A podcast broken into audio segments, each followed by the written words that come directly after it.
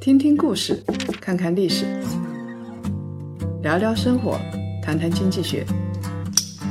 欢迎大家收听《谈谈》，大家好，我是叶檀。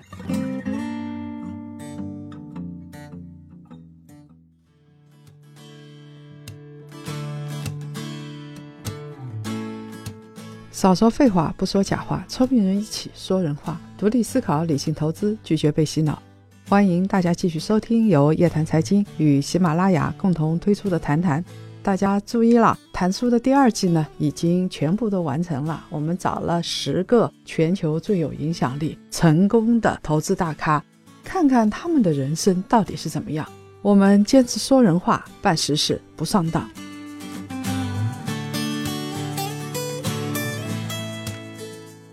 这一期啊，我们来说一说小产权房的问题。为什么呢？因为最近关于小产权房又有新的消息出来了。每次到年底的时候，中国楼市总会反反复复的念叨一些终极的问题：房产税啦、空置税啦，还有小产权房会不会转正呢？檀香们，大家不要抱有希望。我们认为小产权房转正的希望几乎等于零，已经非常渺茫了。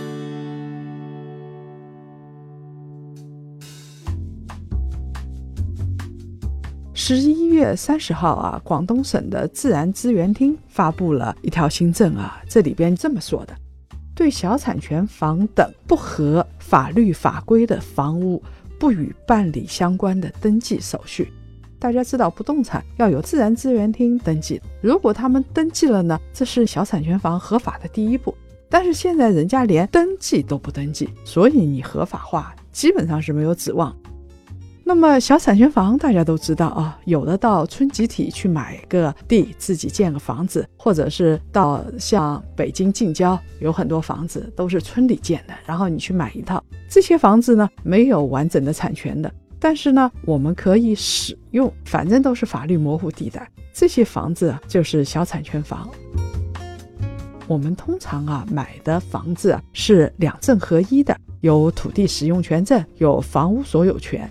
这些房子呢，能够抵押，能够贷款，能够交易，还能够享受到房地产价格上涨带来的红利。跟这些商品房相比呀，小产权房有优势有劣势。刚才劣势我们已经说了，法律上是没有保障的，你也不可能得到房产证。但是呢，小产权房为什么还有这么多人买呢？关键问题呀，便宜。以前啊，像京郊的小产权房只有类似住宅价格的十分之一，太便宜了，所以很多人就去买，反正也没人赶他们。而且这些人买了小产权，还抱有希望了，万一有一天这些小产权房转正了呢，那他们不就赚翻了吗？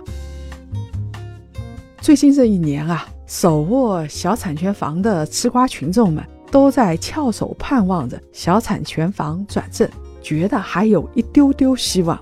今年七月的时候啊，深圳出台新政，允许产业类、公共配套类的违章建筑补缴地价呢，可以转正了。然后市场就有很多人高呼：那小产权住宅也应该转正了，为什么人家都能转正，小产权的住宅不能转正呢？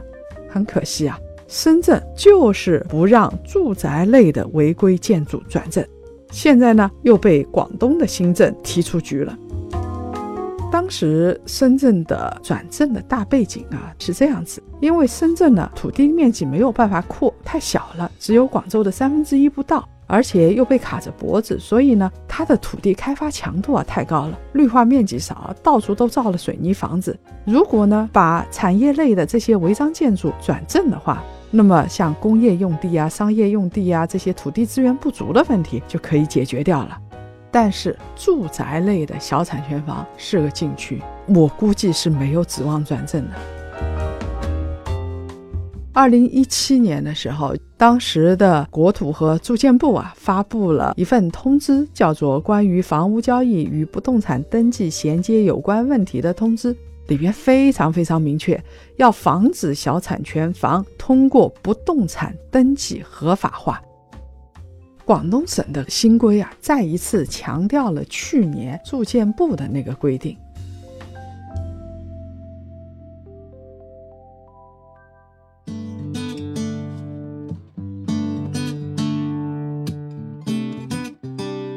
那为什么产业类、公共配套类能够转正，小产权房、住宅就不能转正呢？最根本的就是房价。因为现在啊，一二线城市里头有很多小产权房，有城中村。刚才我们说到广州和深圳，广州有一百多个城中村啊。天河区塘下街道有一个叫上社城中村，流动人口就有三十多万，而且房子跟房子之间已经建得密密麻麻，一点空地也没有。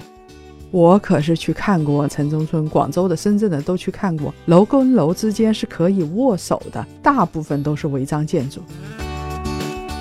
二零一六年的时候，深圳的商品房、保障房啊，存量还不到两百万套。但是城中村有多少啊？小产权房有四百多万套啊，商品房还不到小产权房的一半。如是金融研究院就有过估算了，他说全国的小产权房啊，大概是七十三亿平方米，占了全国住房的总量是百分之二十四。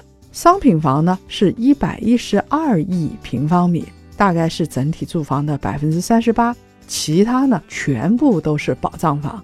商品房才一百一十二亿平米啊，小产权房有七十三亿平米啊，它能够把小产权房转正了？根本不可能啊！一转正，房价就崩了。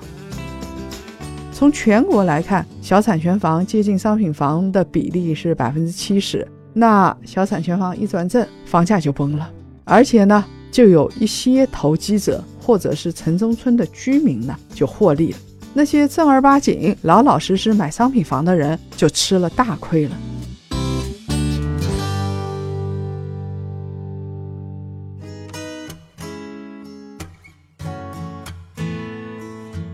即使是小产权房改造了，不再幽暗潮湿，改造成高档公寓了，还补缴了土地的出让金，也不可能让小产权房合法化。因为一合法，我们的楼市就不稳定了。所以我相信政府肯定不会这么干。禁止小产权房转正，就是为了遏制房价下跌，就是为了防止房价大起大落。那政府为什么不这么做呢？另外一方面啊，我们也看到小产权房呢全部拆了，也是没有这个可能性的，因为小产权房太多了，你不补偿，你就把小产权房全拆了。深圳小产权房一平米补偿两万块钱，你想想看要补偿多少？大城市啊是没有办法离开小产权房的，而且像农民工到深圳到广州去打工，城中村是他们的第一落脚点。去年八月份，国家确定了十三个城市开展集体建设用地去建租赁房，就包括像北京啊、上海啊、广州啊、佛山啊这些城市。其实它是给城中村开了一条口子。什么叫集体建设用地啊？我们知道村集体嘛，它里边的地允许你的房子可以建租赁房，然后去出租。这个其实政府也意识到。他不可能把小产权房全部都打死，然后呢，认可了租赁价值。这些城中村里边的房东啊，现在租出去了，政府也部分的认可了，他们已经赚了便宜。小产权房这么多年一直都有，为什么啊？政府就没有严令禁止？当地的农村村集体嘛，建小产权房卖出去，对于他们来说是有利的。小产权房如果想要转正，它就要补偿地价，补偿价跟市场价格相差太远。国务院发展研究中心有一项调查，农民土地被征收拿到的补偿款只占整个土地增值收益的百分之五到百分之十，所以他们就会自己来自己建小产权房。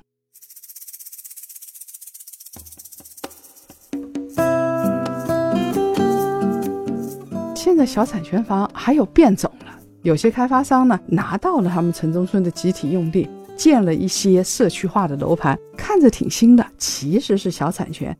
它呢是以租代售，比如说我建了这个房子，拿了地便宜嘛，我租给你二十年，这样子的话呢，整个的房价就会下来，而且呢，开发商也可以获利。这种小产权房也吸引了很多人。我看到我周边就有朋友去买的，以租代售的，反正我就租二十年，谁知道二十年之后怎么样？但其实啊，这种以租代售的就是一个大坑呐。政府不允许小产权房合法化，他也不会允许以租代售的呀。要不然你就等于买房子，那政府怎么会同意呢？像广州啊、杭州啊，针对开发商自持的这种商品房，已经明确规定了，你签一次租赁合同，最长不能超过十年，单次收取租金最长不能够超过一年，就相当于把这个漏洞给彻底的堵住了。这种规则啊，在小产权房里头也是挺适应的，而且现在各个地方政府，对于这种小产权房是越抓越严了。小产权房大多数属于违规建筑，所以像广州、深圳、东莞这些城市啊，都在做拆迁嘛。如果现在还去买小产权房，真是买了一个烫手的山芋在手里。而且小产权房它是没有办法去借房贷的，还没有办法自由交易，看不到转正的可能，所以它的风险其实是越来越大的。你如果有小产权房，劝你还是尽量脱手，或者做好准备，这个房子有可能一辈子都是拿不到产权证的。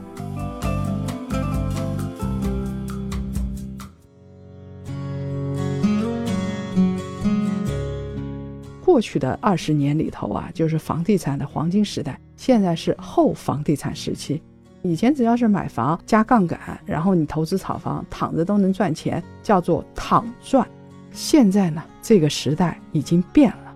十年前房价也大跌过了，后来反弹，然后再跌，再反弹，基本上两三年就会有一个房地产的政策出来抑制房价上涨，等到经济吃不消了，它再放松。这个结论啊，其实也对也不对。虽然后面是货币是政策，但是呢，背后是因为中国过去四十年经济高速增长。所以支撑了房价的上升，居民收入也增加了。但是现在整个形势发生了变化，大家看一看我们的宏观，你们所处的各行各业周边的朋友，他们开的工厂实际情况怎么样？我相信你可以得出一个比较确凿的结论：经济到底是热还是冷？现在呢，居民收入的上升也不像以前这么快了，而且呢，居民啊借的钱越来越多了，居民家的杠杆在增加，很多人买房子呢就拿不出那么多首付款来了。这个时候啊，即使在现在，如果是刚需，当然你可以买房子，但是不要去买小产权房。如果是挑选普通商品房的时候啊，你都要小心，要核心区域大开发商。在买房的时候要睁大眼睛，买房蒙眼狂奔的时代已经过去了，做好资产配置，守住自己的财富。我们来分享上一期谈谈的留言。上一期呢，我们讲到原来南科大的贺建奎副教授操纵了基因，做了定制宝宝的事情。有一个檀香 ID 叫做韩冰，他说啊。他不是天才，他是魔鬼。他打开了潘多拉的魔盒，挑战了人类伦理的底线。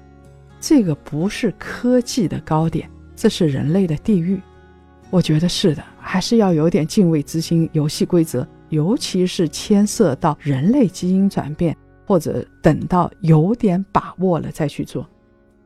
还有一个檀香叫清新空气，他说这是一条自我毁灭的道路。